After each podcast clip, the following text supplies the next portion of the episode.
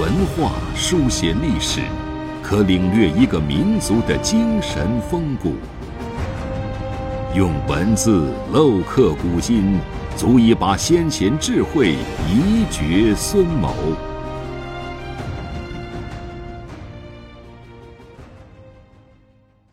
欢迎收听制药 FM，每晚和您分享经典智慧。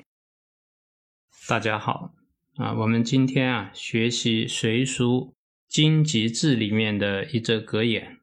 《隋书》啊是二十四史里面应该说修史水平非常高的一部史书，而《隋书》的经籍志啊也是在历代啊备受赞扬的。啊，这里面。记录了很多历朝的经典，在史书的志书里面，《隋书》的经籍志啊，这个水平是非常高的啊。我们在序编里面就有选录经籍志前面的序言啊。我们今天呢，从序言里面截录一段话和大家分享。传曰：“欲不足，不成器；人不学，不知道。古之君子，多智而不穷，蓄疑而待问，学不欲等。”教不灵节，言约而义小，失义而功倍，且耕且养，三年而成一义。这个传约啊，这是《礼记》里面的话，讲这个玉啊，没有经过雕琢啊，就不能够成为好的器皿啊。人不学习啊，就不会明白圣贤大道。古代的君子呢，多智而不穷啊，多智啊，就是博学广记。但是啊，不停止学习，就是一直努力啊，追求学问，蓄疑以待问啊，遇到疑问就保留下来，将来啊向人请教，学不逾等啊，学习啊不超过自己的限度啊，自己的能力范围，就是说啊，从基础开始一步一步啊学习，不跨等，教不临节，教学呢也不超过学生呢。能力的限度，这是要老师啊，要根据学生的资质啊，依照资质来教导。